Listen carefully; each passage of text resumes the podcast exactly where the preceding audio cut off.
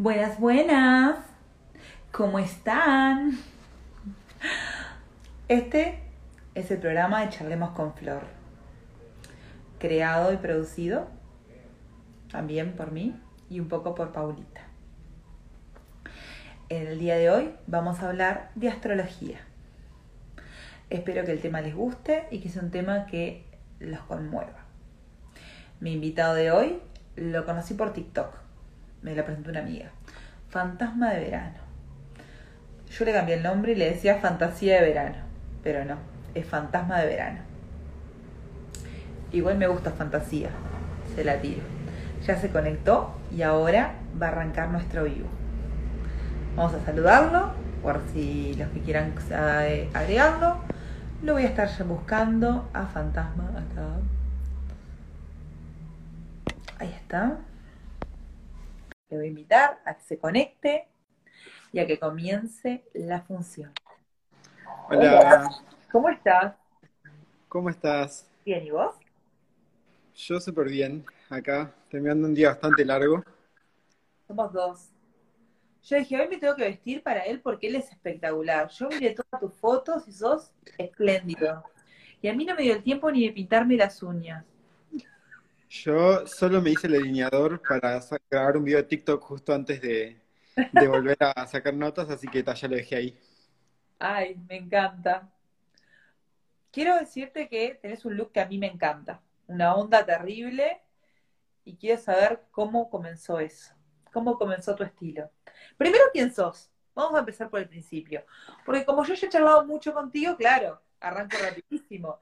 Pero el resto no te conoce y recién se están conectando. Contame, ¿quién sos?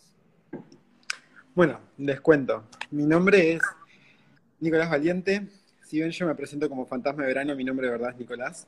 Pero ese nombre de Instagram ya pegó tanto que incluso mis amigos me llaman Fantasma o Fantasmita. Eh, ya es como incluso un chiste interno. Así que cuando la gente me por la calle Fantasma Fantasma de Verano, yo miro para atrás, porque es como el nombre que, que me es como mi nombre elegido por mí. Y nada, soy eh, un astrólogo, tengo 25 años, eh, estoy en camino a los 26 ya. Y, y soy acá de Uruguay. ¿Cómo? ¿Cuándo cumpleaños usted? Fecha de cumpleaños. Se nos congeló la imagen. Ay, perdón, ahí se me. ¿Se me escucha ahí? No, Capricornio, ¿no? A ver ahí. Ahí volví. A ver ahí. ahí. Te veo más o menos, pero. Volviste, volviste bastante, difuso, pero volviste. Está, perfecto. Em, no, te estaba diciendo que soy, cumplo años el 14 de enero, son en Capricornio. Pero, importante detalle, con ascendente en Sagitario. Ah, para la. Sos mi team de la, de la gente con ascendente en fuego. Sí. El, fuego ese, justo el de Sagitario además, presente en todos lados conmigo. Ah, después vamos a hablar de eso. Porque no quiero, no quiero quemar el tema. lo primero que te voy a decir, y creo que ya te lo dije, es que para mí tu onda se parece mucho a la de Santiago Artemis. Justo cuando le mandé tu perfil a Paula, que produce conmigo, charlemos con Flor, me dijo, es igual a Santiago Artemis. Porque ella es argentina, Yo, lo mismo. en realidad no conocía a, Artemis hasta hace muy recientemente que justo había escuchado hablar de él por amigos más que nada. Y, y me fijé, Sol en Virgo. Definitivamente mi Sol en Capricornio, una, hay una un je ne ahí, asumo yo. Signos de tierra. Sí. Sí, yo sé, entiendo de signos de tierra. ¿Sabes que voy a agregar una pregunta a, nuestras cosas? Eh, pero primero voy a empezar con las que ya tenemos armadas, porque siempre hay un poco de armado, Bueno, empecemos por el principio, que ya dijimos la edad. ¿Cómo surgió el tema de la astrología en tu vida? Pues, en realidad es un viaje porque yo la astrología es algo lo que siempre gravité, siempre fui de leer los horóscopos, siempre quise saber qué eran los signos, pero no fue hasta más o menos que tuve como 15, 16, que verdaderamente en mi tiempo libre, o sea, cuando no estaba estudiando, cuando no estaba haciendo, saliendo con amigos, que verdaderamente me empecé a dedicar. Y por mucho tiempo, por una gran parte de mi vida, fue como un pequeño secreto mío que solo yo sabía que yo sabía astrología. Y, y en parte también era porque siento que estaba aprendiendo primero desde eh, muchas fuentes y no estaba aprendiendo nada oficial. Entonces no quería decir, ah, aprendí tal cosa, ahora sé tal cosa. Pero alrededor de los, cuando cumplí los 20, eh, yo estaba en Estados Unidos y aproveché a hacer un curso oficial de una academia de astrología. Y, y, tal, y luego de eso fue mucho meterme yo en bibliografía, tipo textos y textos y textos. Y nada, ya hace un tiempo en realidad venía eh, como con un paquete mucho más sólido de conocimiento y de confianza en mí mismo y empecé a hacer lecturas. Y, y bueno, recientemente empecé como a decir, bueno, yo hago las lecturas y tengo como un cierto, una cierta audiencia dentro de las personas que me conocen y me recomiendan mucho eh, palabra de boca, por así decirlo, no sé si así es el dicho en español. Eh, boca a boca en español. De boca a boca, iba, estaba pensando en inglés de nuevo. Y, y nada. Y tiempo eh, en realidad me había ido a estudiar eh, universitariamente y también me había ido, en parte me fui un poco antes porque quería pasar el verano de allá, que era entre finales de mayo, principios, finales de agosto, con una amiga que yo conocía de allá de Estados Unidos que había venido acá a Uruguay, había trabajado acá y todo, y pasé con su familia. Luego por giros del destino, cosas de la vida, tuve que volverme. Fue una necesidad volverme a Uruguay. Y bueno, desde que volví he estado eh, ansiosamente planeando volverme. En particular, el año pasado yo tenía un vuelo eh, reservado para el, el 20 de, marzo y el 13, bueno, se cierran los bordes, la pandemia, me quedé acá en Uruguay y, aproveché, justo yo en ese momento eh, no estaba trabajando, entonces aproveché a meterme más de lleno en la astrología hice aprendizajes mucho más profundos el año pasado. Y en un momento dije, tengo que volver como a revitalizar mis lecturas. Y empecé a usar eh, Instagram primero y luego TikTok. Y fue en TikTok donde en realidad hace ya un par de semanas es como que había una recepción mucho más eh, grande a mi contenido. Y, y nada, y justo coincidió con algo bastante astrológico. Te volviste viral en TikTok. Eh, en particular, un video que yo subí sin la intención de que justo fuera ese mi video viral. Y mirá que yo hago contenido que sé que por el audio que estoy usando, por lo que estoy diciendo en el video, eh, que tengo la intención de que tenga más como audiencia, pero justo ese video no lo subí con la intención de viralizarlo. Era un video de cómo usar prácticamente tu carta astral y era muy paso a paso, muy directo, muy sol en Capricornio y no tanto divagando como mi ascendente en Sagitario. Y, ese fue el video que en realidad explotó. Estuvo en unos días en las, eh, en las 20.000 views vistas y luego, tipo, cuando me quería acordar estaban casi 60.000 y luego otro video similar también y es como que después de ese video en particular, varios videos míos empezaron a subir constantemente en views y, y pasé de postear un video y que tuviera 200 views en un día a que posteé un video y generalmente lleva las 1000 en las pocas horas. Entonces, esta vez, como te digo, justo coincidió también con tránsitos astrológicos que tienen sentido con mi carta astral, eh, en particular los planetas que están en Virgo ahora. Entonces está, para mí era tipo, tiene sentido, eh, le encuentro la lógica aplicando mis conocimientos y está, simplemente estoy aprovechando el momento y verdaderamente haciéndolo durar. Me encanta.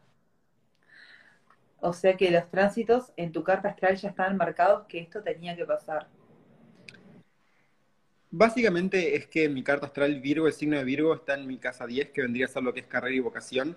Yo para mí mi vocación siempre supe, eh, por lo menos desde una edad joven, desde la adolescencia definitivamente, que era la astrología y otras tendencias artísticas mías, pero en particular la astrología.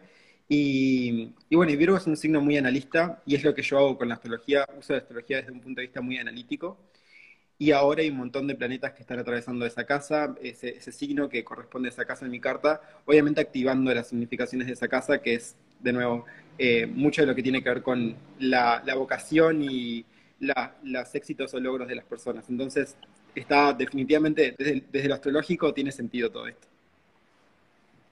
Porque el cielo mueve las cosas de la tierra. Sí, o sea, literalmente esa es una frase que aprendí, una frase, una, es una cita en realidad de un texto muy antiguo que aprendí que nunca me voy a olvidar y es como la que siempre mantengo en mente cuando practico astrología, que es que es, hay una conversación entre el cielo y la tierra y generalmente una señal que es, mala en el cielo es mala en la tierra y viceversa. Una señal mala en el cielo se puede, en la tierra se puede ver en el cielo también. Y es esa conversación entre eventos terrestres y movimientos celestiales que verdaderamente eh, entiendo yo como la dinámica principal o básica de la astrología. Me gustó. Ahora quiero saber un poco más de eso. Quiero saber más de los planetas y el cielo. Bueno, ¿por dónde empezamos? En realidad, honestamente, Ok. Honestamente, la astrología, si tuviéramos que reducirla a una cosa, es sobre planetas. Verdaderamente, las significaciones de eventos, energías, de situaciones, de dinámicas que vemos en el cielo, esos son los planetas. Yo siempre hago esta analogía que es buena para alguien que, por ejemplo, que no interactúa muy eh, en profundidad o frecuentemente con la astrología, es que los planetas son los actores en la obra de la astrología. Después tenemos los signos, que son el libreto o el personaje que tiene que hacer ese actor. Y de esa misma forma que un muy buen actor, si le hace un libreto que es muy malo, va a poder intentarlo mejor, pero probablemente no haga una muy buena performance. Hay signos en los que los planetas pueden actuar mejor o se sienten mejor, más cómodos, y signos en los que se sienten menos cómodos. Después tenemos las casas, que son una división también de 12, eh, subdivisiones del zodíaco, y eso corresponde con áreas de la vida. Yo en la metáfora de la obra es la escena en la que están. ¿Qué significa cada casa? ¿Cómo? ¿Qué significa cada casa? Son 12 casas. ¿Y qué significa cada una de ellas?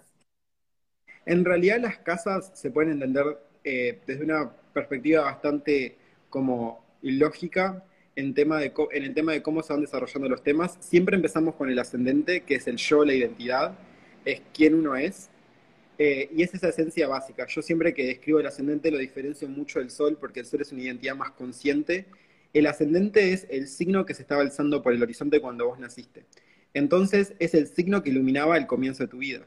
Si hay gente que yo personalmente creo en las almas, yo siempre a las personas que creen en las almas también les digo que el ascendente es básicamente eh, el signo que iluminó el ingreso de tu alma en tu cuerpo. Entonces esa naturaleza básica, esa esencia tuya que vos no decidís. Y es quien vos sos por naturaleza, por default y cómo la gente te percibe además.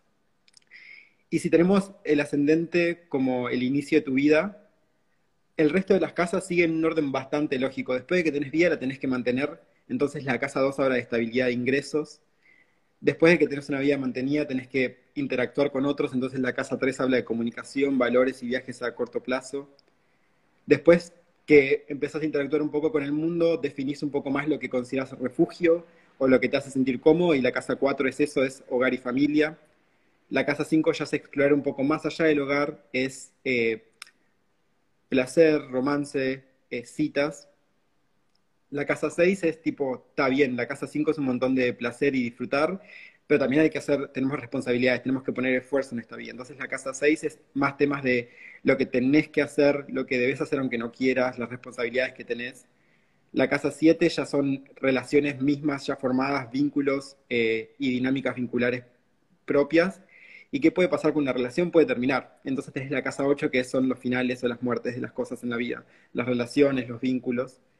La casa 9 es qué pasa después de que termina una relación. Y algún aprendizaje te queda, algún cambio de mentalidad te queda. Y la casa 9 habla de filosofías, de mentalidad, de aprendizajes. Luego la casa 10 corresponde con el punto más alto del sol el día que naciste y es el momento en el que el lugar donde sos más visto o más brillante. Tu carrera, tu vocación, tu reputación, tu imagen pública. Te asombré en eso, ¿no? Exactamente. y, luego, eh, y luego te queda la casa 11, que ya son es la que se considera la casa más afortunada, es, una casa de amistades, de relaciones sociales, círculos sociales. Y por último la 12, en la que estamos por volver al ascendente, por volver al yo, a quien, el, que empezó la carta. Y ahí es, es, el ascendente es el yo al principio, cuando recién naciste. La casa 12 es después de que naciste, te mantuviste, creciste, eh, tuviste experiencias de vida, interactuaste con el mundo, con otros. Y es una casa de introspección, de mirar para adentro, una casa de salud mental Entonces siguen esa lógica en las casas y dentro de esos temas muy generales que los acabo de resumir, hay muchos temas específicos que obviamente en el contexto de una lectura se van viendo como más en detalle. Claro. Entonces, tenemos los, en la astrología son planetas, estos planetas están divididos además en casas, cada casa significa algo, pero además no es tan fácil, tenemos un signo solar, un signo ascendente y un signo lunar. Y cada uno de ellos significa algo. Exacto, en realidad tenemos una, yo siempre digo cuando la gente dice, por ejemplo, yo diría soy de Capricornio, yo en realidad no soy tipo, no soy de mi signo solar porque tengo un signo, tengo el signo de mi ascendente, mi signo solar, mi signo lunar, signo de Venus, de Mercurio, de Marte, de Júpiter, de Saturno. Entonces, cuando la gente dice qué signo es, yo tipo, personalmente por mi experiencia con la astrología, yo considero que el signo más esencial de una persona, el que más te puede llegar a resumir o definir es tu ascendente. Entonces, yo por eso soy muy vocal de que sí tengo sol en Capricornio, pero si la gente me pregunta, le digo, sí, soy de Sagitario, porque es mi ascendente. Me pasa lo mismo. O sea, yo ni siquiera miro mi, mi horóscopo solar. Porque es, que en realidad... No sé quién es. Es que en realidad eso es también una, una concepción errónea. El horóscopo nunca se calcula en base a tu signo solar, jamás. Todos los horóscopos se basan en todos los tránsitos planetarios, incluyendo el Sol, en base a tu ascendente. Entonces, tu ascendente que define tu primera casa, si vos, por ejemplo, yo tengo ascendente en Sagitario, a mí no me sirve saber que tengo el Sol en Capricornio eh, para definir un horóscopo. Tengo que saber dónde tengo mi ascendente para saber que si hay un tránsito en tal signo va a caer en tal casa en mi carta. Y ahí es como puedo predecir o indicar qué temas de mi vida van a estar activados durante un cierto tránsito planetario. Entonces, para la gente que, por ejemplo, Explicándolo en español. Explicándolo en español que me interesó. Más fácil. Mira, cuando los horóscopos siempre podrás eh, fijarte que siempre tienen temas de vida como relaciones, amor. Esos no son temas de del significado de un planeta o de un signo, son temas que tienen que ver con las casas. Para saber en qué casa están los planetas, tenés que saber mínimo el ascendente, que es la primera. Si sabes cuál es el ascendente de alguien, sabes cuáles son todas sus demás casas porque sabes que el ascendente es la primera casa, el signo siguiente el ascendente es casa 2 y así sucesivamente. Entonces los horóscopos en realidad se calculan con el ascendente, porque quieren ver los temas y de, las casas, de dónde están los tránsitos. Entonces, por ejemplo, ahora hay tránsitos en Virgo. A una persona que me quiere hacer el horóscopo a mí no le sirve de nada saber que yo tengo el sol en Capricornio porque no saben qué casa está siquiera ese sol. Pero si le digo que tengo ascendente en Sagitario, automáticamente sabe, ok, estos tránsitos planetarios están en su casa 10 de eh, carrera y vocación. O sea que lo que está pasando en el cielo ahora va a afectar su carrera y su vocación. Y vas a ver, por ejemplo, que yo que sé, que no hay nada ahora en Géminis y por ende todo lo que es mi, eh, mi casa de relaciones va a estar bastante desactivado, no va a haber nada muy relevante en términos de relaciones. Pero en carrera y vocación sí. Entonces siempre, siempre tienen que, cuando leen un horóscopo, tienen que leer su ascendente. Porque está hecho para el ascendente. Lo leo perfecto yo. Hace mucho que yo ya me di cuenta que no tenía nada que ver con mi signo solar. Igual no te adelantes mucho porque yo también tengo unas cosas para contarte de tu carta. Bueno, no es que no tenga nada que ver, es que yo vivo de acuerdo a mi ascendente. Así que sí, lo voy a contar que yo soy Sol en, en Pisces, ascendente en Aries, con Luna nuevamente en Pisces. ¿No? Ahí no, yo te saqué la carta eh, con diferentes divisiones de casas, porque hay diferentes sistemas para la división de casas. Yo usé el mío, que le asigna un signo entero a cada casa. Yo te saqué tu carta y tenés ascendente en realidad en Acuario con la luna en Acuario en el ascendente. Después si tenés el Sol en Pisces y lo tenés en una conjunción con Mercurio. Y, y bueno, hay un montón de cosas más, pero tu ascendente en realidad es Acuario y tu luna también. ¿Mi ascendente es Acuario y no es Aries? No. Lo que sí tenés, si no me, déjame fijarme acá. en Aries igual. Notición. En Aries tenés un emplazamiento que en realidad no es un cuerpo físico, es un punto matemático, que es el nodo norte. Y es un, es un eh, en la astrología se entiende el nodo norte como un punto de, como, de exceso o de pulsaciones muy potentes. Y justo vos lo tenés en tu casa 3 de comunicación, o sea que probablemente mucha de la energía de Aries salga en cómo vos te comunicás o cómo vos te expresás vos misma con otras personas, o incluso en tus valores, porque la casa 3 también habla de valores. Entonces, por ahí capaz que puedo ver esa como afinidad con Aries. Mira. Así que eh, la mayoría de mis contactos y conocidos eh, tienen signo solar en Acuario. ¿Cómo? Disculpame, ¿podías repetir la pregunta? conocidos tienen sol en Acuario. Bueno, y ahí vemos lo que es la sinastría en la astrología, que es la compatibilidad. Por ejemplo, si vos me fueras a decir, soy compatible con tal persona y yo te pregunto, ok, eh, dame alguna información sobre su carta, vos decís, tiene sol en Acuario. Entonces su sol está en tu primer, equivale a lo que es tu primera casa de identidad, que es tu identidad más esencial, más básica, quién sos vos por naturaleza. Pero el sol es la identidad consciente. Entonces, quién esa persona elige ser, cómo se elige presentar sus procesos mentales, van a ser compatibles con tu naturaleza, con tu esencia.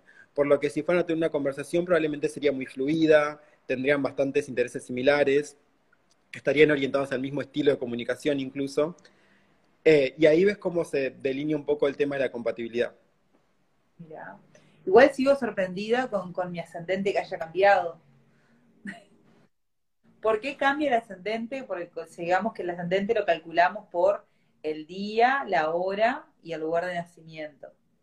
Sí, por eso, por las dudas, te quería confirmar. No voy a decir el año porque me dijiste que no, pero te digo, era 27 de febrero a las 8.40 M en Durazno, Uruguay, ¿verdad? Sí. lo calculé bien entonces, sí. El ascendente se calcula eh, de, básicamente, cambia cada dos horas, dos horas y media más o menos. Siempre el ascendente va a ser el mismo al signo lunar, al signo solar del momento, por ejemplo. Hoy en día el sol está ahora en Leo todavía, temporada de Leo hasta el 22.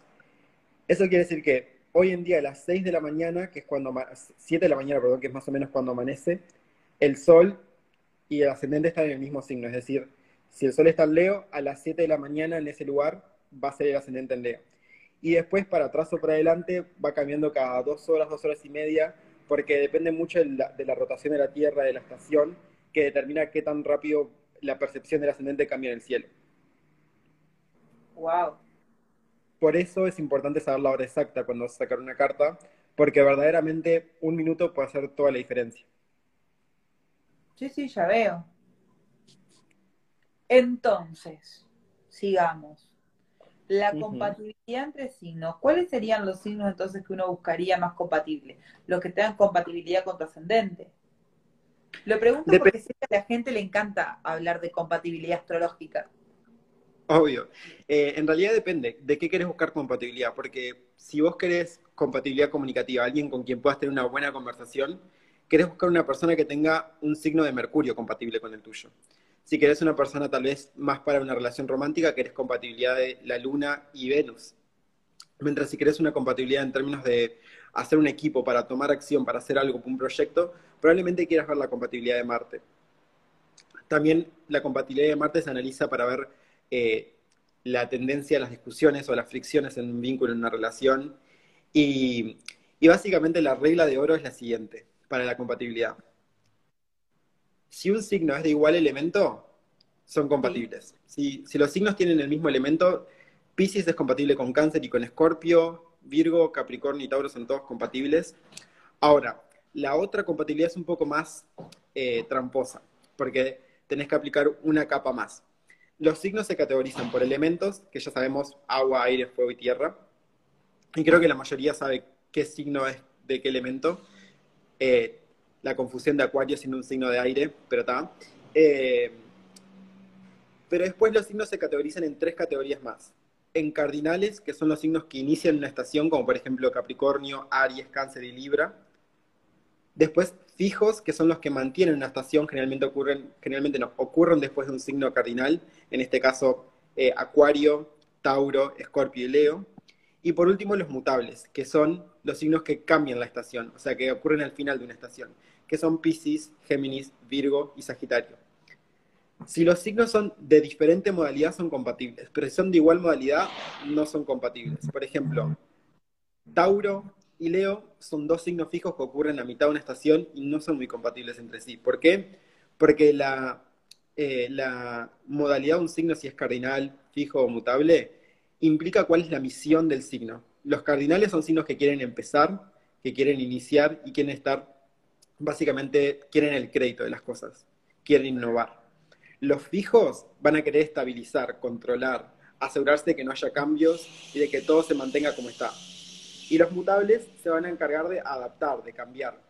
Entonces, cuando tenés dos signos de la misma modalidad, pero de diferente elemento, como por ejemplo Leo y Tauro, que los dos van a querer estabilizar, controlar, pero lo van a querer hacer de una, perspectiva o desde un abordaje totalmente distinto, que es su elemento. Entonces no van a ser compatibles. Es como querer hacer lo mismo que otra persona, pero no ponerse de acuerdo en cómo lo quieren hacer. Entonces esos signos no van a ser compatibles. Y después lo que nos queda es básicamente eh, los signos que están opuestos, que siempre son opuestos complementarios, dos caras a una misma moneda, y tienden a, ser signos que verdaderamente pueden funcionar, que verdaderamente tienen compatibilidad, pero hay una fricción, una oposición inicial que se tiene que superar. Entonces son, es una compatibilidad que requiere trabajo. ¿Cuáles serían, por ejemplo, eh, los signos compatibles entre sí? Por ejemplo, en tu caso, ¿cómo? Acuario Leo, no sé.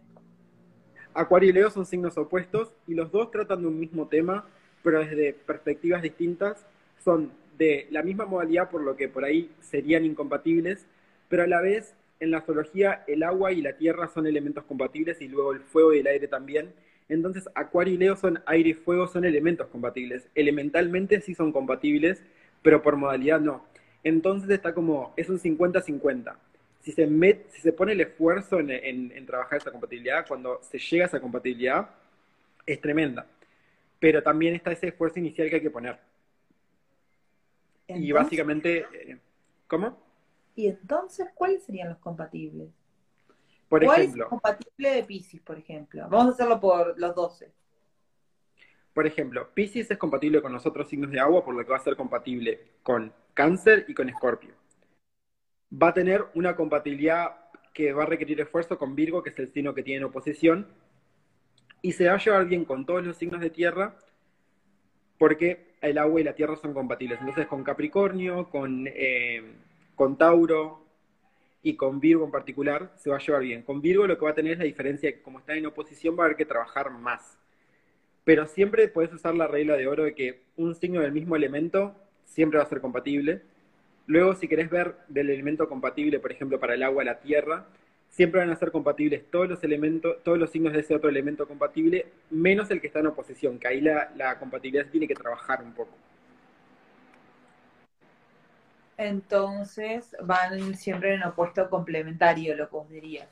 El, ¿El fuego iría con el aire?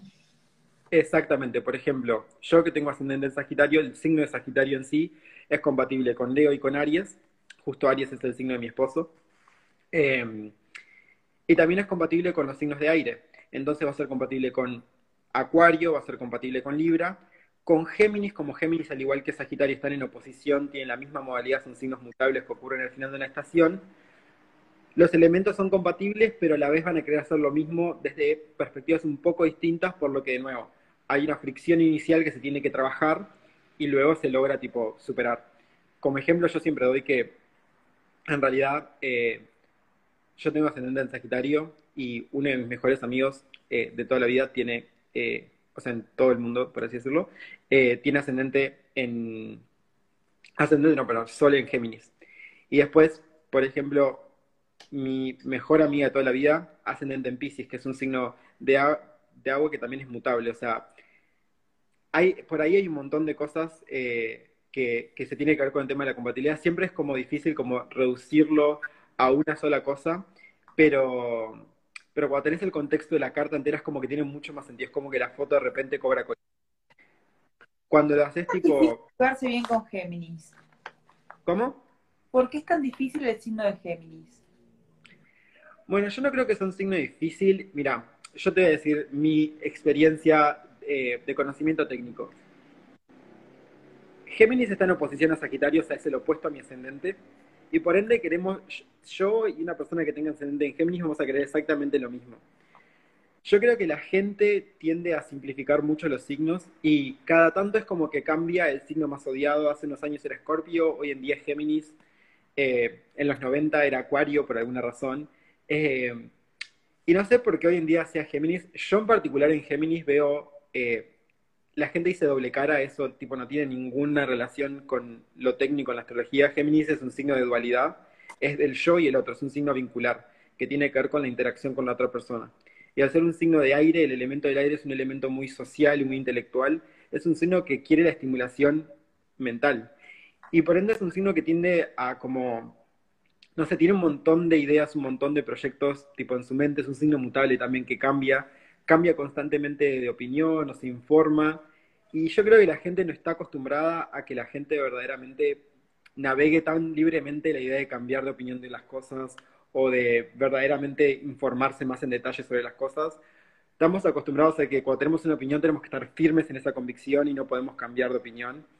Y yo creo que por eso por ahí viene también un poco el tema de cómo se considera Géminis medio caótico. Sí es un signo que definitivamente tiene ese potencial para el caos, más que nada caos mental, pero todos los signos tienen un potencial negativo y un potencial positivo.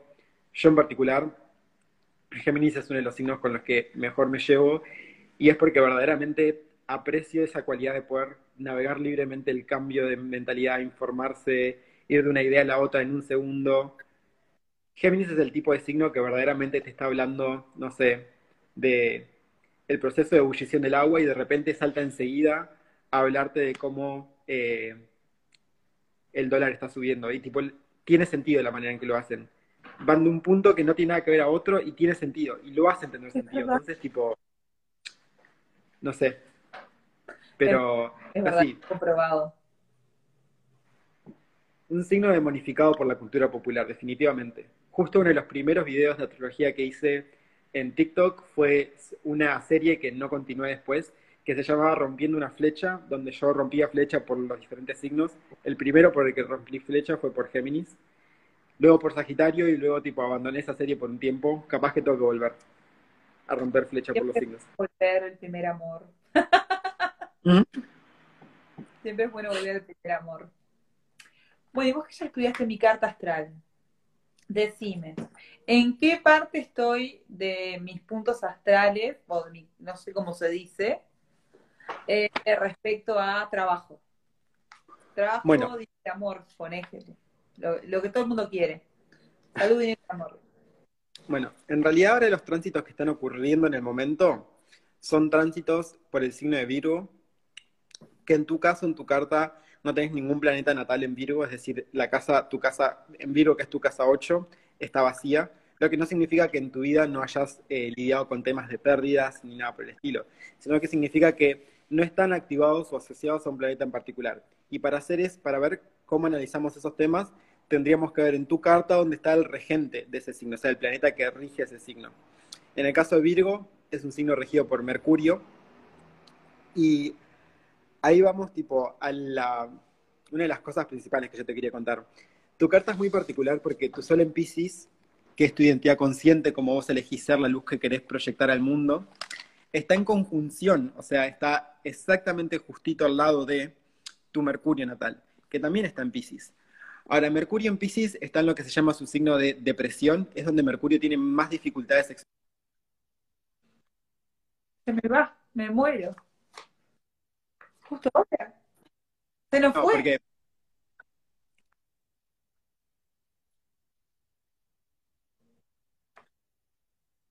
Se nos fue. Volví ahí. Nos fue.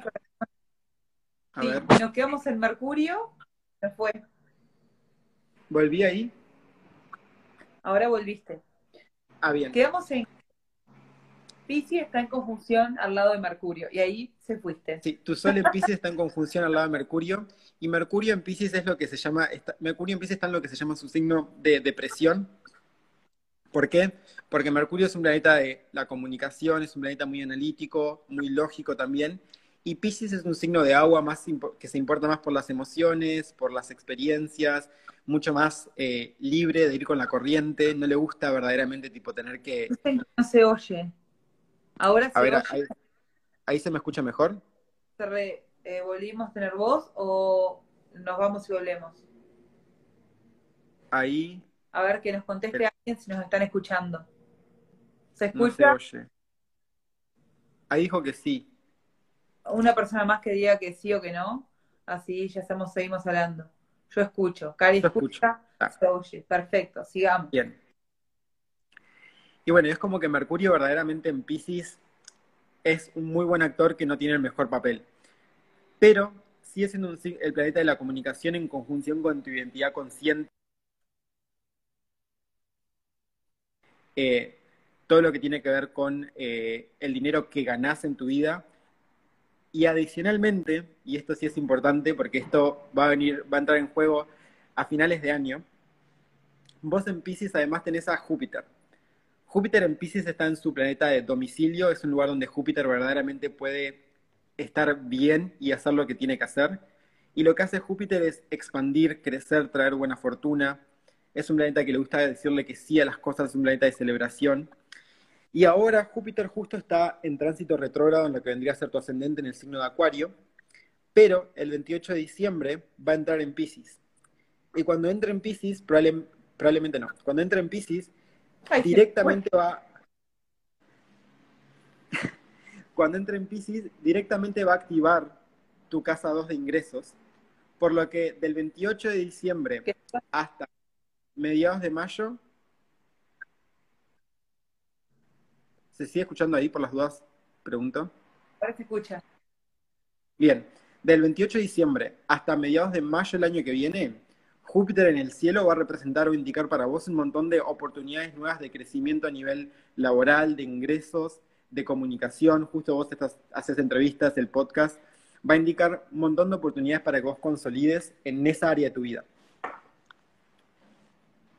De nuevo, Júpiter es un planeta de la buena suerte, la buena fortuna, de todo lo que es el crecimiento y yo lo que le digo es que Júpiter es básicamente como eh, el jarro de oro al final del arco iris. No sé si la palabra es jarro, el baúl de oro al final del arco iris. Eso es lo que promete Júpiter.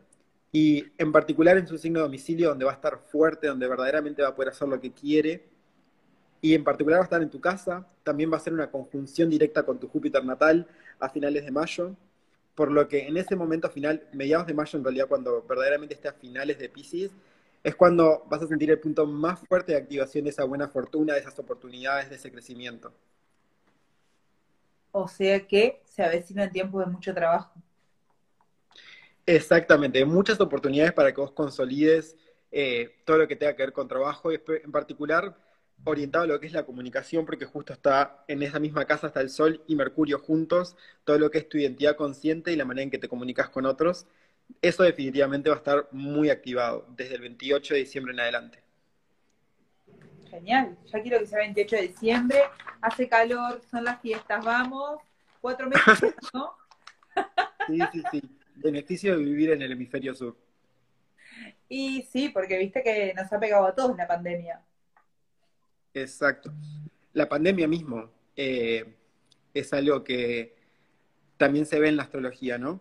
Eh, el año pasado se, se dio también una especie de conjunción de muchos planetas con Saturno, que Saturno es el planeta de la restricción, de decirle que no a las cosas, de aislarse, en Capricornio, que es el domicilio de, Saturno.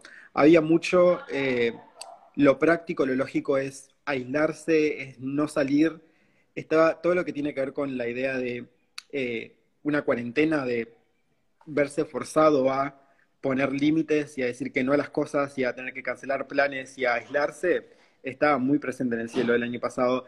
En particular, esa conjunción fue muy fuerte a finales de, febrero, principios de, de, marzo, cuando a nivel mundial se empezaron a anunciar de manera oficial las cuarentenas y las cierres de bordes. Sí, porque la verdad que el año pasado estuvo crudo en el tema de la cuarentena y demás. Más allá que uno vivía lo más natural posible, eh, fue un año bravo. Y sí, estaba enterada porque había escuchado a una astróloga en el mes de diciembre que había dicho que iba a ser un año complicado el que venía el 2021, que no estuvieran tan ansiosos por la llegada. Cosa que yo dije, ay, ¿por qué no? bueno, también eh, el año que viene, y esto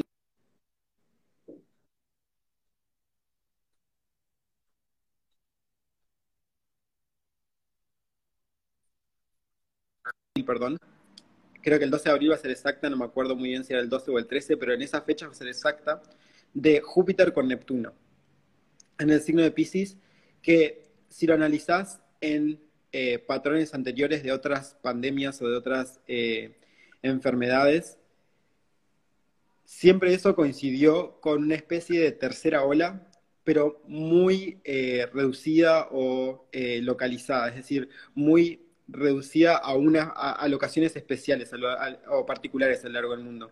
Justo con la, pandemia de la fiebre española en, el 1920, en 1922 se dio una conjunción de Júpiter y de Neptuno, y eso coincidió con cuando eh, se dio una ola nueva que solo afectó muy pocas ciudades en el mundo, pero en las ciudades donde afectó fue mucho más eh, letal que la variante original. Y obviamente los movimientos de esa pandemia son bastante similares a los movimientos planetarios que ocurrieron durante esta pandemia. Entonces, por ahí abril tal vez sea un momento para también estar alerta de lo que puedan ser nuevas noticias sobre el estado de la pandemia, del virus. Así me voy a quedar solterísima, corazón. Contame, ¿cómo viene? Eh, ya tenemos que, me voy a volver rica en enero.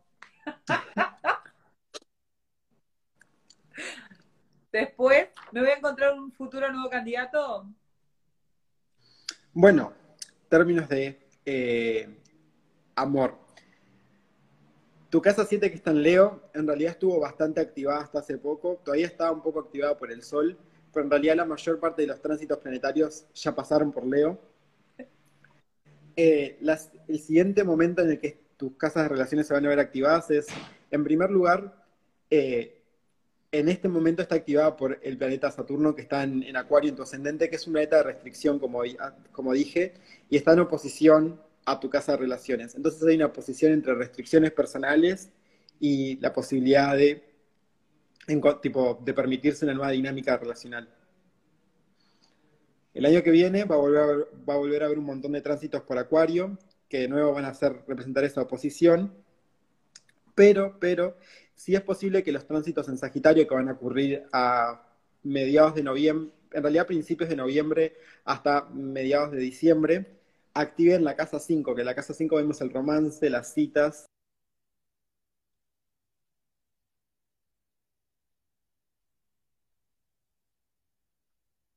A invitaciones, eh, sugerencias, propuestas indecentes, diría Romeo Santo. alrededor de esas fechas. Muy bien, Ahora, ahora, ahora podemos hacer un espacio para... Sí, es verdad, en los últimos meses se me han declarado pretendientes, porque es verdad, en los vivos se me van declarando pretendientes, ¿sabías? Por cada vivo tengo muchos pretendientes. Pensá que desde mediados de junio hasta ahora todavía ha habido planetas en Leo en tu casa de relaciones, o sea que se ha visto activada esa, esa casa. Sí, sí. Eh, como te digo, esa casa en realidad es bastante más vínculos ya formados, pero la oposición de Sagitario Géminis, ahí es donde vemos el potencial para nuevos inicios, así que por ahí capaz que una propuesta por live que verdaderamente te llama y decís, mm, le voy a aceptar la, propuesta a un café. Y salen y quién, quién te dice, ¿Vieron? Tengo que esperar hasta noviembre, ¿no? Principios de noviembre ya. Ya habrá algunos cuantos, eh, algún par de tránsitos. A partir de septiembre abro, la agenda. Paulita andaba viendo el Google Calendar a ver cómo me queda. Ay, mirá, justo acá una amiga me envió el duende. ¿Esta amiga? Un beso. Sí, sí, sí. También a mí, a mi esposo. Ah, sí. Te mandamos un beso a tus amigas. bueno, antes de que nos vayamos a las preguntas libres de la gente, vamos a hablar un poquitito de Mercurio retrógrado. Perfecto. Porque estamos todos muy asustados con que llegó. A mí no hay cosa que no se me haya roto, te aviso. Tres veces el celular, dos veces el cable de datos, el calefón. Bueno, ya está. Justo este año fue bastante particular porque todos los mercurios retrógrados caían en signos de aire, por lo que inevitablemente era problemas de comunicación más problemas de comunicación. El aire es ese elemento que tiene que ver con la comunicación. Y bueno, eh, tuvimos el primer Mercurio retrógrado a finales de, enero, durante toda la primera mitad de, febrero, que fue un Mercurio retrógrado en Acuario. Luego tuvimos otro, finales de mayo hasta mediados de junio, eh, Mercurio retrógrado en Géminis. Y ahora nos queda el próximo Mercurio retrógrado, que es en el otro signo de aire que nos queda, que es Libra, que va a ocurrir desde el 29 de septiembre hasta el 18 de octubre. Y, bueno. ¿Qué naces en Mercurio retrógrado? ¿Cómo? ¿Qué pasa para los niños que nacen en Mercurio retrógrado? En realidad, cuando tenés Mercurio retrógrado en tu carta, generalmente indica, eh, es un, signo de exclamación en la carta, porque va a indicar que probablemente tu estilo de comunicación sea en cualquiera de las áreas de tu vida que esté en tu carta, va a ser bastante poco convencional o alternativo a lo que es lo lógico o lo socialmente aceptable. También son personas que generalmente cuando Mercurio está retrógrado se sienten lo más normal, lo más tranquilos, porque es como estaba en su carta, es donde para ellos se siente más natural esos tránsitos de Mercurio. Eh, y bueno, y Mercurio siendo el planeta de la comunicación, cuando entra en retrógrado, es un momento en el que verdaderamente las comunicaciones como que malentendidos, hay malentendidos, hay una tendencia a no querer entender al otro. También como retrógrado significa ir para atrás, también hay un montón de nostalgia involucrada en Mercurio retrógrado, mucho mandarle un mensaje a tu ex. Eh, Ninguno, gracias. Recién tiré. Y también, eh, obviamente, el aire es un elemento muy asociado con la tecnología. El ejemplo que voy a poner por siempre desde este año, este año, el día que Mercurio entró retrógrado, hubo una caída tipo, creo que, no sé si fue a nivel del país, pero fue a nivel de todo Montevideo, me acuerdo, porque yo estaba trabajando, de Antel. Se cayeron las comunicaciones el día mismo que Mercurio entró retrógrado. Entonces también a nivel tecnológico hay como fallas técnicas, por así decirlo, eh, que se pueden percibir y que se pueden ver durante el tránsito de Mercurio retrógrado. Bueno, entonces voy a pasar ya directo a una de las preguntas que hicieron hoy, que la hizo Karina, que fue quien nos acercó, o sea que es la iluminada, así que vamos a arrancar con ella, que fue, ¿cómo se puede aminorar o amortiguar, capaz la palabra, eh, el tránsito o la repercusión de Mercurio retrógrado. En realidad, eso también va mucho por lo que yo, como entiendo la astrología, más como descriptiva que predictiva, como te decía, una mala señal en, la, en el cielo generalmente es una mala señal en la tierra, yo no creo que Mercurio retrógrado tenga el poder de causa y efecto sobre los eventos terrestres, pero que sí indica la, o sea, la manera en que naturalmente se, supone que se desenvuelvan los procesos acá, los, eventos en la Tierra. Y yo siempre digo que cuando Mercurio está retrógrado indica que ya de por sí en la Tierra hay una predisposición para no entendernos y que lo primero que hay que tener siempre en cuenta, que hay que tener como presente es la prudencia a la hora de cómo nos comunicamos, qué decimos, de tratar de ser lo más claros posibles. También practicar mucho lo que es eh, la diferencia entre intención e impacto en lo que decimos. Podemos tener las mejores intenciones, pero pueden tener el peor impacto. Entonces es, muy, es un muy buen momento para como traer más a tierra nuestra autoconciencia. También estar fijándose, tipo, en tu carta principalmente, donde va a afectar. Por ejemplo, eh, yo tengo uno de mis amigos tiene Sol en Géminis y justo Sol en Géminis cae en casa 4, hogar y familia cuando Mercurio retrógrado ocurrió en Géminis hace un par de meses, le dije, fíjate porque, de nuevo, eh, fallas técnicas en lo que vendría a ser tu hogar, fíjate de no tropezarte, no caerte, de no resbalarte en tu casa, ese tipo de cosas, de no romper algo. Yo ya rompí eh, todo, te aviso. Ya no me quedan más cosas por romper. Y, bueno. Siempre algo nuevo. Es, más que nada, eh, es más que nada entender que lo que dice el cielo es una especie de traducción de lo que ya estaba pasando acá. Y lo que queremos hacer es, tipo, entendiendo esa señal en el cielo, tipo, cómo reaccionar o cómo actuar. Eh, capaz que es un buen momento para decir esto, que no lo dije al principio. Para mí la astrología es como un reloj que hay en tu casa. Vos vas por tu casa y ves que el reloj te dice son las 7 de la mañana. El reloj no hace que sean las 7 de la mañana, hay una causa y efecto. El reloj no genera el hecho de que sean las 7 de la mañana, pero te lo indica. Y en base a esa información vos, vos podés decidir, está, tengo que entrar a una llamada Zoom, tengo que entrar a bañarme, me tengo que cocinar el desayuno, tengo que hacer esto o aquello. La astrología nos brinda información para que tomemos decisiones más informadas sobre cosas que ya de por sí están pasando acá en la Tierra. Y así es Mercurio retrógrado. Son periodos en los que se indica que ya por default acá en la Tierra había fallas técnicas, malentendidos, una predisposición a no entendernos, y es momento de, eh, de que verdaderamente conectes con esa autoconciencia y la traigas a piso, principalmente a través de la comunicación. Muchas gracias, me gustaron. Ahora voy a empezar a leerte cada pregunta para que vos puedas leerlas. Estoy empezando desde el principio, así que arranco ahora. Ya contestamos la de Karina, porque bueno, fue la, impulsora. Y sigamos con el resto, porque la que después sobre la carta astral que había preguntado otra chica, ya la contestaste.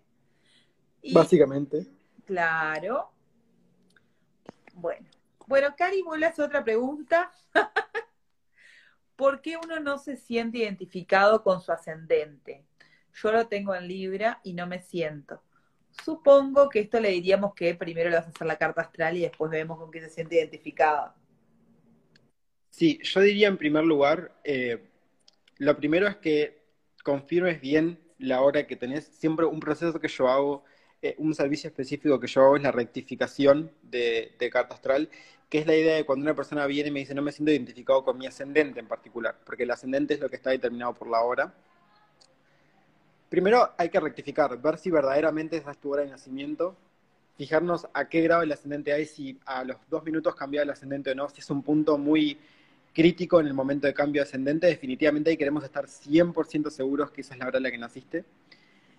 También yo les diría que se fijen porque muchas personas pueden tener el ascendente en un signo, pero por ejemplo en mi caso, yo tengo mi sol en Capricornio que siento que en parte me identifico bastante con el arquetipo de Capricornio, y luego tengo el ascendente en Sagitario, que es el signo que yo le digo a la gente que es mi signo, porque considero que el ascendente es lo que más me define, pero después tengo todos mis planetas personales, mi, Mercurio de comunicación, mi Venus de apreciación, amor y relaciones, y mi Marte de acción, determinación y de discusión, lo tengo todo en Acuario. Entonces yo también eh, resueno mucho con Acuario.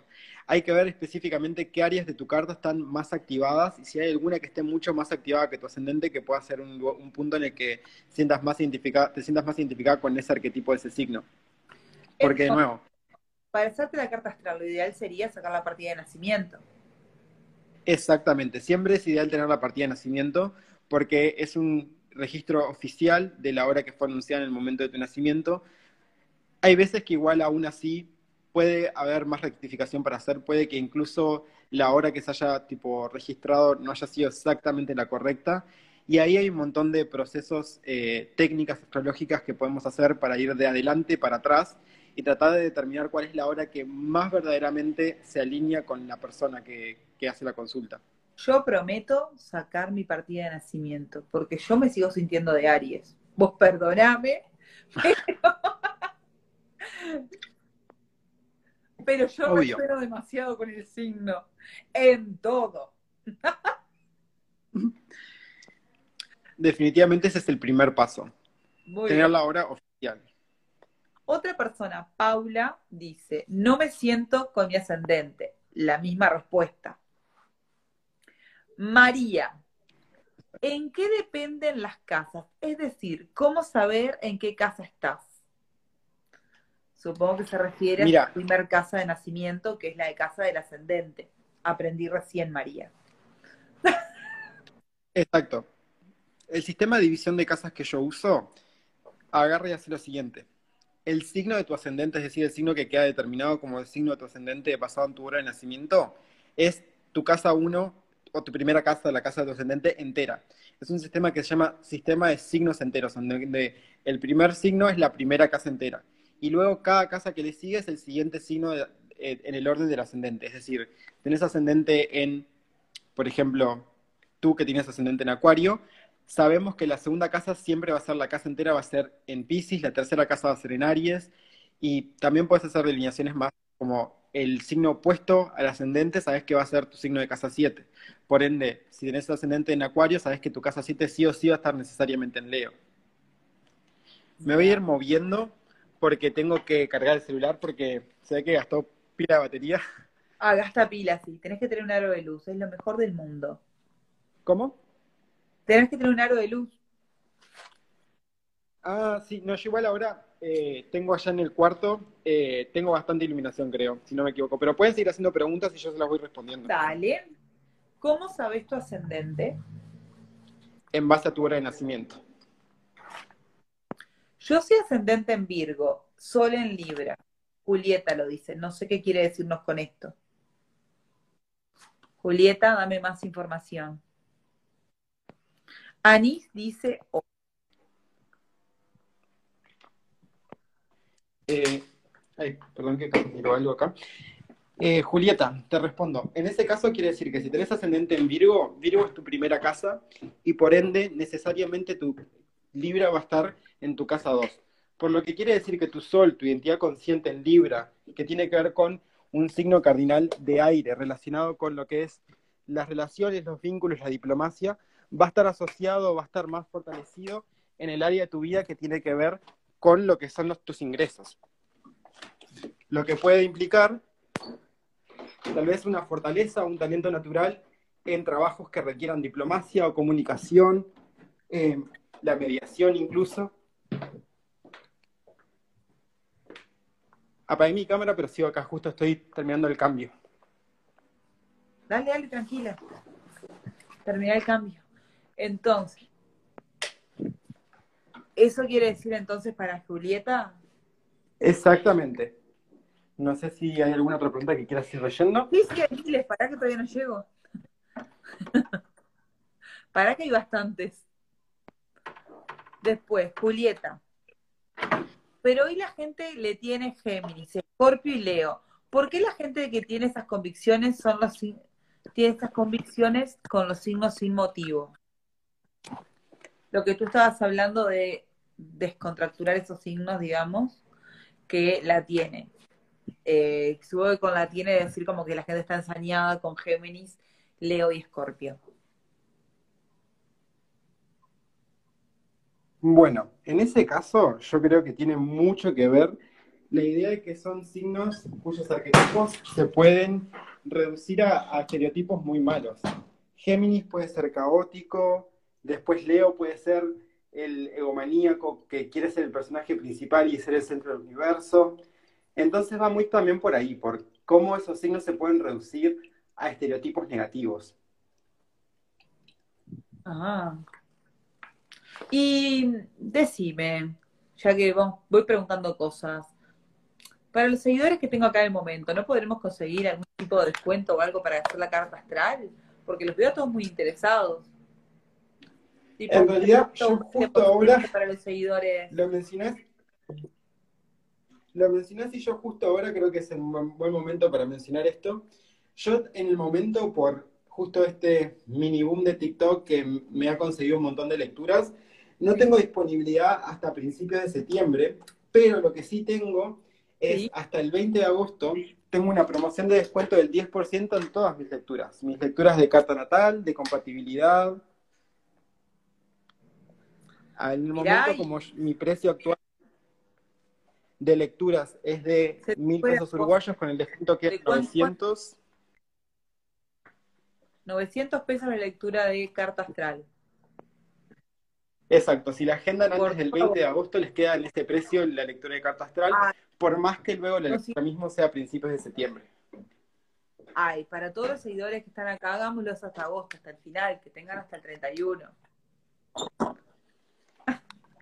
Perfecto, yo no tengo problema. Si, están en este vivo y lo escucharon de mí, lo escucharon de Flor, eh, a ustedes que están acá, eh, se la jugaron por unirse al vivo, les extiendo la promoción hasta el 31 de agosto.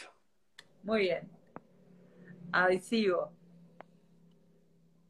se escucha bien, mazo, ahí vamos. Ah, bueno. La ama un amigo pregunta por la fecha del hijo. Pregunta cómo está Libra en el futuro inmediato. Bueno, como les decía, tipo, sabiendo el signo solar, no vamos a, no hay mucho que podamos determinar en términos de en qué casa está ese sol en Libra, pero sí algo que podemos mencionar es que en este momento, ayer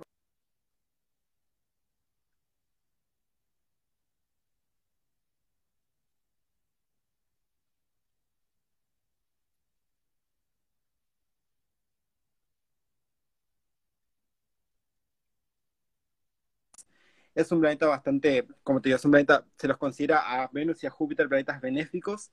Y bueno, ahora está en Libra, y va a estar en Libra por un tiempo, o sea que la gente que tiene ascendente en Libra en particular, o ascendente en cualquier signo cardinal, eso es Libra, Capricornio, Aries o Cáncer, esos cuatro ascendentes son en este momento, están como sintiéndose como que, como que están afluyendo en las cosas. Para la gente que tiene ascendente en Libra, es un buen momento para su identidad, su imagen, para su autoestima. Para la gente que tiene ascendente en, por ejemplo, cáncer, es un buen momento para lo que es la familia y el hogar, para tiempo de calidad con seres queridos. Para la gente que tiene ascendente en Aries, es un muy buen momento para relaciones, reforzarlas o iniciarlas. Y para la gente con ascendente Capricornio es un muy buen momento para su carrera y su vocación. Sigo resonando con Aries, pero sigo.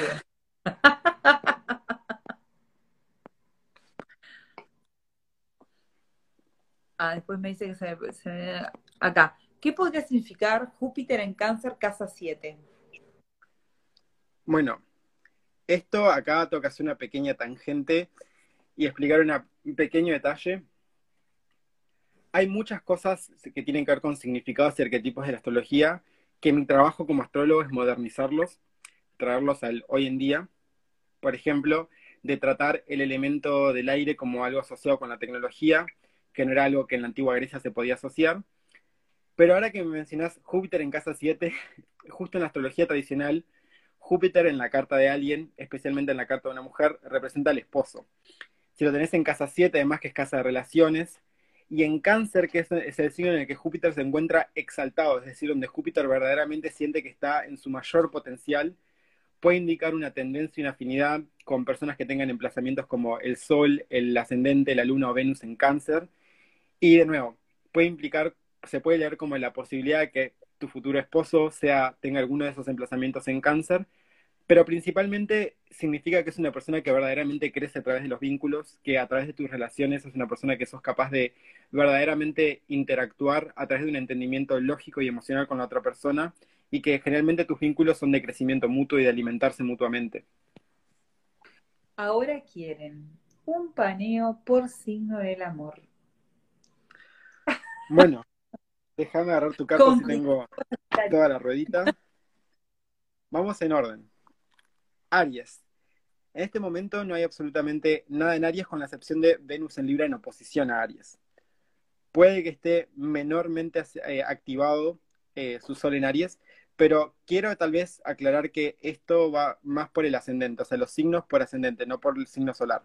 Entonces, ascendente en Aries, tal vez ahora, si, si una persona tiene ascendente en Aries, en este momento Venus está en su casa de relaciones, por lo que alguien con ascendente en Aries tal vez ahora esté verdaderamente viendo lo que es, lo que es eh, posibilidades de iniciar nuevos vínculos o reforzar vínculos actuales, eh, tomar un siguiente paso incluso. Es un buen momento para propuesta de matrimonio si ya lo tenían pensado y saben que su pareja es ascendente en Aries. Es un buen momento. Menos mal yo me casé. sí, yo también, yo estoy casado también. Felizmente divorciada. Yo, yo no. Porque una cosa que no te pregunté, corto, perdonen, ahora seguimos. Que cuando vos, eh, relación de tu signo con tu signo, o sea, yo soy Pisces y me casé con un Pisces, nunca en mi vida lo vuelvan a hacer. No sé, a mí por lo menos signo y signo no. bueno, yo es bastante curiosa mi, tipo vida amorosa antes de mi matrimonio, porque si pusieras a mis siete relaciones previas en una fila, todos cumplían la última semana de octubre, las siete, tipo uno por cada día, era tipo, fue una semana de escorpios que fueron los primeros eh, siete años de, tipo, siete relaciones de mi vida. Mi esposo actual, Sol Aries, ascendente en Acuario, igual que vos. Todos mis planetas personales, incluyendo Venus, que es el planeta del amor, están en su ascendente, en su esencia, en quién es él. Es una compatibilidad muy fuerte que tengo con él. Además, yo tengo Venus en Aries, en, en Acuario, perdón, que es un signo de aire. Voy a estar buscando la, el efecto novedoso de los signos de aire y los signos de fuego. Él tiene Venus en Aries, o sea que nuestros Venus también son compatibles. Es algo que obviamente no me fijé de antemano ni, ni al principio, pero cuando obtuve la información hice la, la compatibilidad, era tipo demasiado buena para ser verdad, pero lo era, era verdad. Y entonces, ¿qué me decís de lo que te preguntaba? Cuando vos estás, por ejemplo, con Pisces, con Pisces. Yo no volvería a eso. Siempre cuando es un signo es compatible con sí mismo, pero siempre está el riesgo de la saturación. Siempre que tenés algo más eso mismo, siempre corres el riesgo de que haya una saturación y que eso sea un punto de conflicto, un punto de discusión, un punto de fricción. Porque es mucho. Exactamente. Demasiado de una sola cosa. Sí, a mí me pareció demasiado. Eh, volvamos entonces al amor, aquí terminamos con Aries. Disculpen chicos, seguimos con Tauro, ¿no? Bueno, ascendente en Tauro, ascendente en Tauro, eh, justo ahora Venus va a estar en su casa 7, por lo que más que estar orientado al amor, va a estar orientado a lo que es eh, la armonización de conflicto, la armonización de rutinas, mucho más a nivel de, en vez de iniciar nuevos vínculos, de emparejar y aliviar los que ya tienen.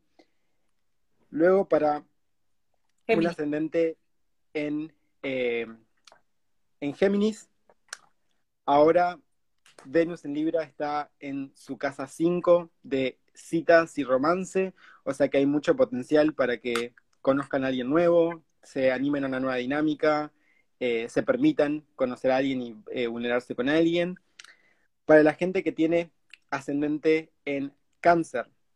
Ahí, eh, perdón, Venus está libre en su casa 4 de hogar y familia, o sea que más que nada es más un momento para verdaderamente regocijarse en la comodidad de sus vidas, identificar aquello que consideran como su refugio y verdaderamente estar ahí, disfrutar de ese refugio. Puede ser un lugar, puede ser una persona, pero verdaderamente disfrutar de, esa sensación de refugio y de, de seguridad.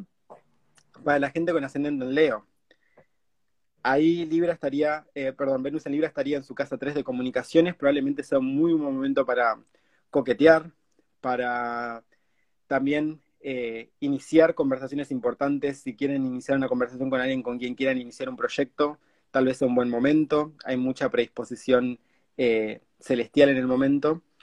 Para la gente con ascendente en Virgo, Venus en Libra está en su casa 2 de ingresos. Un momento para darse gustos, para verdaderamente agarrar y decir, hoy me permito gastarme tanta cantidad de plata en algo que tal vez no necesito, pero que de verdad quiero. Es un momento para indulgir esos placeres eh, pequeños de, la diaria. La gente con ascendente en Libra son el personaje principal de este tránsito. Es momento de verdaderamente agarrar autoestima al 100%, sacarse fotos, juntarse con, amigos, expresarse libremente, sentirse muy bien consigo mismos en sus cuerpos. Es un momento ideal para ustedes en ese sentido gente con ascendente en Escorpio. Venus está en su casa 12, por lo que tal vez es un momento en el que se puedan sentir un poco más de paz mental, luego mucho tumulto a nivel de estrés mental o exhaustación mental. Los que tengan ascendente en Sagitario, Libra va a estar en su casa, como yo, Libra va a estar en su casa 11 de amigos. Es un muy buen momento para reunirse con amistades después de mucho tiempo de la pandemia, es un muy buen momento para tener esas juntadas que es en la casa de alguien y sin mucho planeamiento, simplemente es ir, juntarse y pasar un rato muy, muy ameno juntos.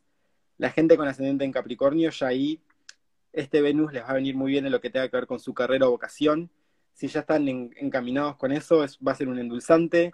Si no, tal vez sea un buen tránsito para verdaderamente ponerse las pilas con empezar a tomar los pasos necesarios para cumplir sus ambiciones vocacionales La gente que tenga ascendente en Acuario, como tú, eh, va a estar en su casa nueva de aprendizajes. Es un muy buen momento para informarse de nuevas cosas, aprender nuevas cosas, cambiar de mentalidad, eh, verdaderamente eh, dejar de estar como, tal vez si están en la situación de que están bastante como ensaciñados con una opinión o con un punto de vista, de verdaderamente como que distenderse un poco, aflojar, informarse, ser más diplomáticos, más, eh, más cordiales a la hora de discutir. También es un muy buen momento para lo que son los viajes. Todo lo que tenga que ver con viajes es Casa 9 también, por lo que oportunidades de viaje, por más cortos que sean, están. Y luego la gente que tiene ascendente. me van a matar porque leo cuatro libros por día yo. no te digo que no resueno con esto yo. y por último, el ascendente en Pisces. Ustedes van a tener Venus en Libra en casa 8, por lo que para ustedes probablemente sea un muy buen tiempo para procesar de manera menos volátil y caótica una pérdida reciente en sus vidas o el final de una, de una relación, de un proyecto que, que estaban llevando a cabo, el final de una etapa de sus vidas incluso es un momento para hacer las paces con lo que ya terminó. Y verdaderamente es el tránsito de no llores porque se terminó, sonreí porque sucedió. Esa es como la energía o la vibe de, ustedes, la gente que tiene ascendente en Pisces. Mira, sigo con las preguntas. ¿Desde cuándo consideras que tenemos tanta conexión con los planetas? Los que no sabemos de ellos, me gusta el crecimiento de la astrología y cómo está llegando a todos. Las bueno, son los planetas. Yo diría que conexión con los planetas va, vuelve a ese punto de hay una conversación entre el cielo y la tierra. Es una conversación que siempre existió. Yo creo que el inicio de la astrología fue simplemente el inicio de la observación de esa conversación, de los seres humanos empezando a entender qué se estaba hablando, qué se estaba discutiendo en esa conversación. Eh, también es importante que se entienda que las significaciones de los planetas, de los signos en la astrología, no es algo arbitrario, es algo que viene de milenios de observación, cuando verdaderamente la gente estaba afuera y no había contaminación lumínica, podían ver con claridad todas las estrellas, todos los planetas, y verdaderamente podían estar horas observando hasta los movimientos más sutiles para entender cómo funcionaban y qué significaban. Entonces hay milenios de observación de fondo y también sí, yo he notado que está mucho más eh, como en un boom la astrología hoy en día. Y creo que en parte es por la pandemia. Yo creo que cuando todos tuvimos que estar en cuarentena y estar más en casa, también fue cuando fue el boom de TikTok a nivel global. Yo creo que también la pandemia nos puso, eh, nos hizo poner los patitos en orden, por así decirlo, y hacer las paces con el hecho de que muchas cosas que consideramos como ficción o que simplemente no, ni nos importaba tratar de entretener esas ideas, de repente era algo bastante como real, factible, que podíamos ver. Y, el interés por empezar a estudiar algo nuevo cuando no tenés nada más para hacer, definitivamente hizo que hubiera como un, influjo bastante importante de, una nueva generación metiéndose en la astrología. Y metiéndose en la astrología en las redes sociales, que obviamente magnifica a toda la audiencia. A mí me encantó lo que está pasando con la astrología. Yo soy fan. Pregunta de Sol. Yo no entiendo nada. Mi Júpiter en cáncer en casa 7. ¿Podrías preguntarle? Vuelve a preguntar la pregunta que había hecho antes. Creo que ya se la contestaste, la de cáncer, ¿no? Eh, Lu dice, yo tengo siete posiciones en acuario. ¿Eso significa que soy más acuariana que otras personas?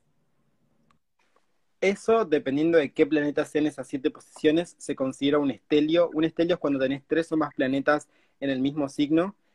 Yo personalmente, dos de esos planetas tienen que ser planetas tradicionales, es decir, desde el Sol hasta, hasta Saturno. No pueden ser ni dos ni tres de esos planetas, pueden ser Plutón, Urano y Neptuno, porque yo no los considero que tengan la misma relevancia en la astrología, ya por una cuestión muy técnica mía. Eh, pero si tenés eh, siete emplazamientos, definitivamente al menos dos de esos van a ser emplazamientos eh, personales, tradicionales, como el Sol, la Luna, el ascendente, Venus, Marte, Mercurio. Y eso es lo que se llama un estelio, y un estelio es, por definición, un punto de exclamación en la carta astral donde dicen que se lee como, pa, en esta parte de la carta astral, en este signo, en esta casa, hay un montón de energía y está toda direccionada hacia estos temas. Entonces habría que ver en, sabemos que es en el signo de Acuario, tendremos que ver en qué casa es para ver qué tipo de signo de exclamación es, si es, es un signo de exclamación en lo que refiere a hogar y familia, en lo que refiere a relaciones, en lo que refiere a amigos, todo eso está bastante eh, vinculado directamente a lo que es la casa en la que está el estelio. Después tenemos otra persona que dice, no tengo mi partida de nacimiento, pero mis padres dicen que nací a las 9 y 10, el 7 de diciembre. ¿Cuál sería mi ascendente? Y a eso tenés que contactarlo y pasarle otros datos. No es tan fácil. Igual ahí podemos hacer una mini, mini aproximación súper, tipo, muy aproximada. No te puedo confirmar que sea eh, exactamente eso, pero si no está el 7 de diciembre, eso quiere decir que el signo solar de ese momento era Sagitario. Por ende, eh, si naciste en Montevideo, en Uruguay, eh, ni siquiera en Montevideo, si naciste en Uruguay, eso quiere decir que a las 7 de la mañana el ascendente era Sagitario. Capricornio hasta las 11 de la mañana más o menos. ¿Hasta las 9 de la mañana qué era? Hasta las 9 de la mañana de, ahí va, de 7 a 9 iba a ser Sagitario, el ascendente, de 9 a 11 iba a ser Capricornio, aproximadamente, por lo que probablemente si fuera, si fuera a las 9 y algo de la mañana, probablemente tu ascendente sea en Capricornio. Muy bien, sigo. Signo de gemelos. ah, ¿cómo se interpreta? ¿Cómo se interpreta la carta astral de gemelos? Eso es todo un ah. tema en la astrología. Hay hay un montón de consideraciones y de dinámicas específicas que se hacen a la hora de calcular la carta de un gemelo y en particular hay mucho que puede se puede ver afectado sino cuando por ejemplo eh, un gemelo nace con tantos minutos antes que el otro o incluso ha habido casos de gemelos que nacen con casi eh, más de 20 minutos de diferencia y esos 20 minutos de diferencia hacen la diferencia, hacen la diferencia del grado del ascendente, hacen la diferencia incluso tal vez en movimientos de planetas más cercanos al Sol como la Luna y Mercurio en ese, en ese tiempo se puede haber movido un grado y un grado puede hacer la diferencia en muchas consideraciones específicas en la astrología.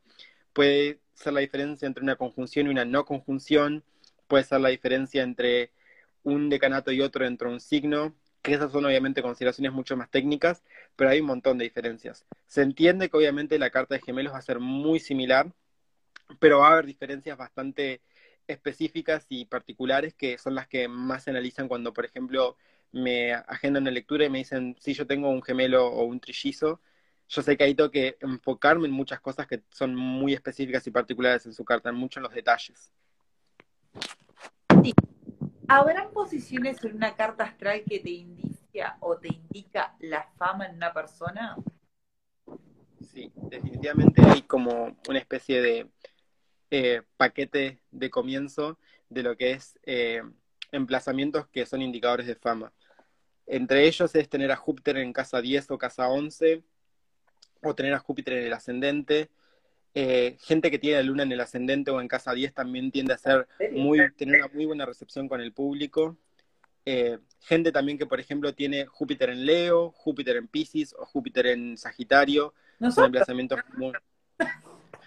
Por ejemplo, Júpiter en Pisces está en su domicilio, está en tu casa 2 de, de ingresos.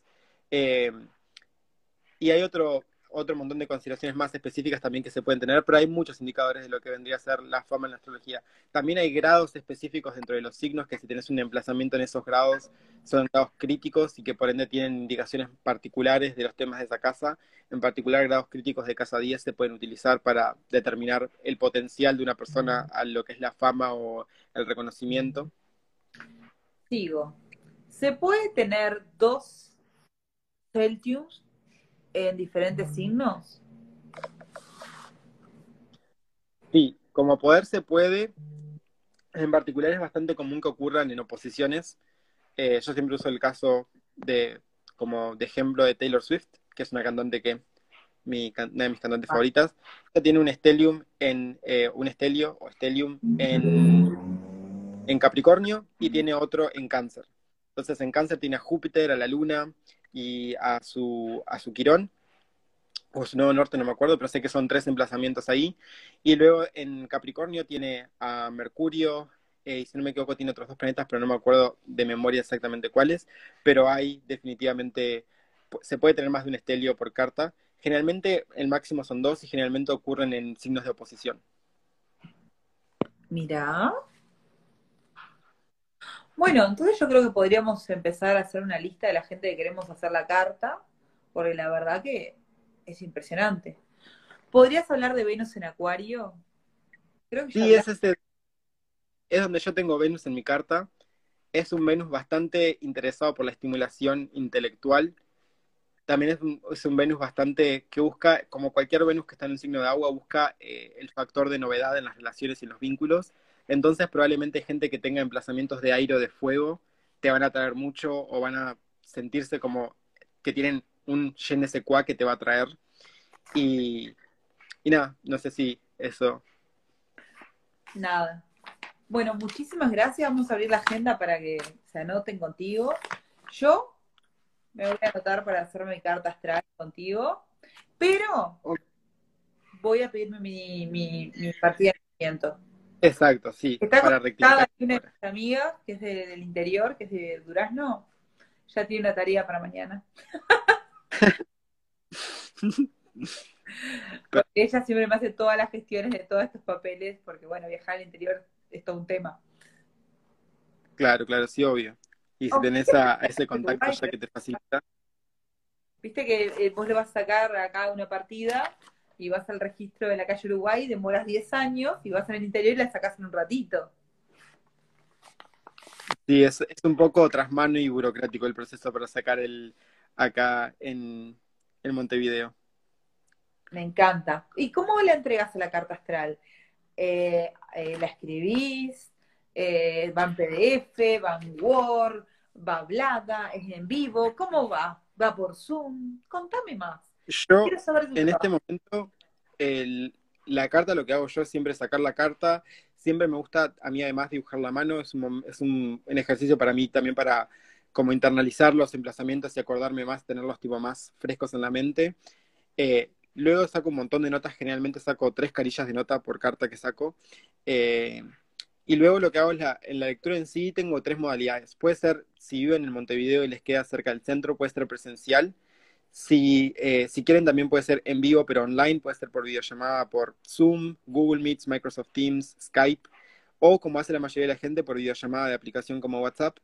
Y después sí tengo una tercera modalidad, que es la modalidad en la que yo grabo la lectura y les envío el audio de la lectura para que ustedes tengan y puedan escuchar y guardar si quieren. Bueno, pero en realidad si la haces presencial o por Zoom también puedes guardarlo en el teléfono y lo vuelves grabando. Sí, eso también. Si lo hago por en vivo, por Zoom o lo hago eh, presencial, siempre se pueden estar, sentirse invitados a grabar la lectura. la pueden grabar en su que, que también es mucho más eh, lindo para ir preguntando. Exacto, a mí por eso me gusta mucho más también lo que es la cualquiera de las dos modalidades en la que es en vivo, porque me gusta también que a medida que yo voy haciendo la lectura, que cualquier punto de interés de la persona en la que quiera un énfasis o más detalle, poder meterme más de lleno en eso y saber, tipo, dejar que la persona un poco como que guíe un poco de la lectura, es decir, la oriente hacia los temas que más le importan. Interesante. No, aparte, eh, yo por lo menos, al igual que me embrillo, siento que cuando están diciéndote tu carta astral te están leyendo, digamos. Exacto. Porque es que es un, una especie de, escaneo de la persona la carta. Porque no sé, por ejemplo, a ver, yo tiendo a ser una persona muy consentida. Lo digo así porque hay personas conectadas que, que siempre dicen que soy muy consentida. Entonces yo creo que debe haber algo en mi carta astral que haga que otras personas siempre me estén consintiendo. Que debe estar marcado. si querés te lo puedo decir. ¿En serio? Mira, hay un emplazamiento en tu carta que es Marte. Marte es un planeta que se considera en la astrología maléfico porque generalmente el trabajo de Marte en nuestras cartas es complicar o desafiar las cosas particular Marte es más como es más juvenil que Saturno, que es el otro planeta maléfico, y le gusta como separar las cosas o causar caos, por eso es el planeta de la acción, porque es un planeta bastante determinado y directo. Vos lo tenés en el signo de Tauro, que Tauro es lo que se llama el exilio de, de, Marte. ¿Por qué? Porque Marte tiene uno de sus domicilios es en Escorpio y el signo de oposición es el exilio, donde Marte verdaderamente no tiene los mejores recursos. Entonces, cuando tenés Tauro, eh, perdón, cuando tenés Marte en Tauro, las personas tienden a tener un muy gran problema con salir de su zona de confort, sienten tipo como una especie de frustración de que los obliguen a salir de su zona de confort. Y justo lo tenés en casa 4, hogar y familia, que es el área de tu vida donde encontramos todo lo que vos asociás con refugio y seguridad. Entonces es una persona que probablemente inspire en otros la necesidad de, tipo, de recordarte, de mantenerte cómoda, porque una cosa que tiene Tauro es que Tauro es un signo bastante pacífico y zen, pero nadie quiere ver un Tauro enojado. Entonces la gente verdaderamente probablemente vea en vos esa idea tipo, vamos a tenerla, a, mimarla y a tenerla tranquila y cómoda, porque verdaderamente, verdaderamente no la queremos ver enojada. Viste, Bea, era por eso. Bea siempre me dice que a Flor hay que consentirla. Está conectada, es una amiga mía que, tiene un poder místico especial. Quiero mucho y siempre me dice, a Flor hay que consentirla. Obviamente. Marten Tauro inspira esa, ese, ese consentimiento tipo casi de tipo, más vale que la consintamos. Mira, la madre de una amiga es lo mismo, porque sos un amor, sos consentida. Sí. Sí, porque si me enojo fueran cosas. Exactamente. Claro. Bueno, me encantó, muchas gracias y abierto a contactarte. Ay, a ver, para, sigue preguntando, no te puedo despedir. La gente te ¿cuándo? Decime, ¿cuándo hacemos otro vivo? Cuando tú quieras. Yo en el momento tengo un montón de, lecturas ahora, como te digo, en estas semanas, pero por ejemplo... Te cuento. Yo tengo personas que, por ejemplo, vienen siempre una vez al mes, tenemos un vivo que lo hacemos un jueves. El último jueves es de un coach espectacular minimalista que es Camilo. El primer, el primer jueves es de Iris, que es nuestra psicóloga amiga de la casa, que nos habla del tema que queramos. Vos, ¿no querés un jueves o algo de algún mes? Digamos, todo el tercer jueves es de fantasma o sea, me recuperaría la idea. En el momento, no sé si te podría confirmar ya ahora, porque en realidad como que Pero estoy un poco... no de tantas. Por ejemplo, solamente hablamos de casas. No, no, no. Entiendo perfectamente que sería más de la temática en sí, tipo que cada tercer jueves tenemos como algún tema astrológico nuevo sobre el que hablar, que verdaderamente me copa porque creo que se pueden haber dado cuenta todos que si se trata de astrología yo podría hablar sin parar. Pero a lo que sí, a lo que me refería es que en este momento en realidad yo estoy también un poco eh, tratando de calibrar lo que son este nuevo influjo de lecturas, por el que estoy súper agradecido, así que no es una queja. Pero sí verdaderamente todavía no llegué como a balancear, porque yo obviamente sigo teniendo mi trabajo de nueve horas y ahora con todas estas lecturas estoy teniendo básicamente eh, 18 horas por día trabajando. Entonces, verdaderamente, sí, sí, sí para mí genial porque yo nunca me voy a quejar de tener esta oportunidad, la, oportunidad de trabajar, y especialmente en algo que amo, pero eh, verdaderamente todavía no terminé de recalibrar el tema horarios, estoy yendo muy como vienen las cosas por ahora, pero sí tengo planeado para eh, finales de agosto poder ponerme tipo sentarme y arreglar las cosas. Lo que sí, si te interesa, yo a finales de agosto te puedo contactar. Y si yo ahora que tengo la posibilidad de tener libres tipo todo el tercer jueves de cada mes, me puedo... O sea, nosotros lo hacemos siempre. La gente que ha querido tener un lugar siempre se da una oportunidad para que esté. Porque a mí mi objetivo es que la información circule. Eh, un beso a membrillo que dice que dice que le paguen al muchacho. Sí, la gente le va a pagar tranquila o tranquilo, nadie le está diciendo que no le paguen, al contrario, más promociones para él, más cosas para que circule. No tengamos creencias limitantes, al muchacho le van a pagar y le van a pagar mucho. es más, mucho dinero. Dinero. Mi, mi, mi, casa 10 en Virgo está, está bastante activada, sí. Pero como te digo, te puedo definitivamente contactar hacia lo que sea finales de agosto. Me mandas un mensaje y... ya sabes, hay dos días que siempre están ocupados porque ellos lo pidieron, porque ellos sintieron la conexión con la gente que estaba del otro lado y quieren seguir haciendo y lo hacen más por un placer propio. Genial. Si a vos te resuena desde el mismo lugar, te contactas conmigo. Y si no, siempre estás invitado. Ya tengo tu número además, así que... De lo que quieras. Además te voy a invitar para poder hacer mi carta astral con la partida de nacimiento. Impec pero por supuesto. Dale. Y ya, después te leo otro mensaje. Gracias, este amor de persona que atomizamos a preguntas. Te mando mucho amor. Mi, mi placer por estar acá, así que no necesidad de decir gracias. Y muchas felicidades y abundancia para ti. Igualmente, cualquier persona que esté acá en el vivo y quiera eh, contactarme para agendar lecturas, en el momento Instagram es el medio de contacto, así que si me escriben por Instagram, yo les respondo por ahí lo más brevemente posible. Un beso, muchas gracias. Nos vemos. Voy a pintar Hasta luego. Chao.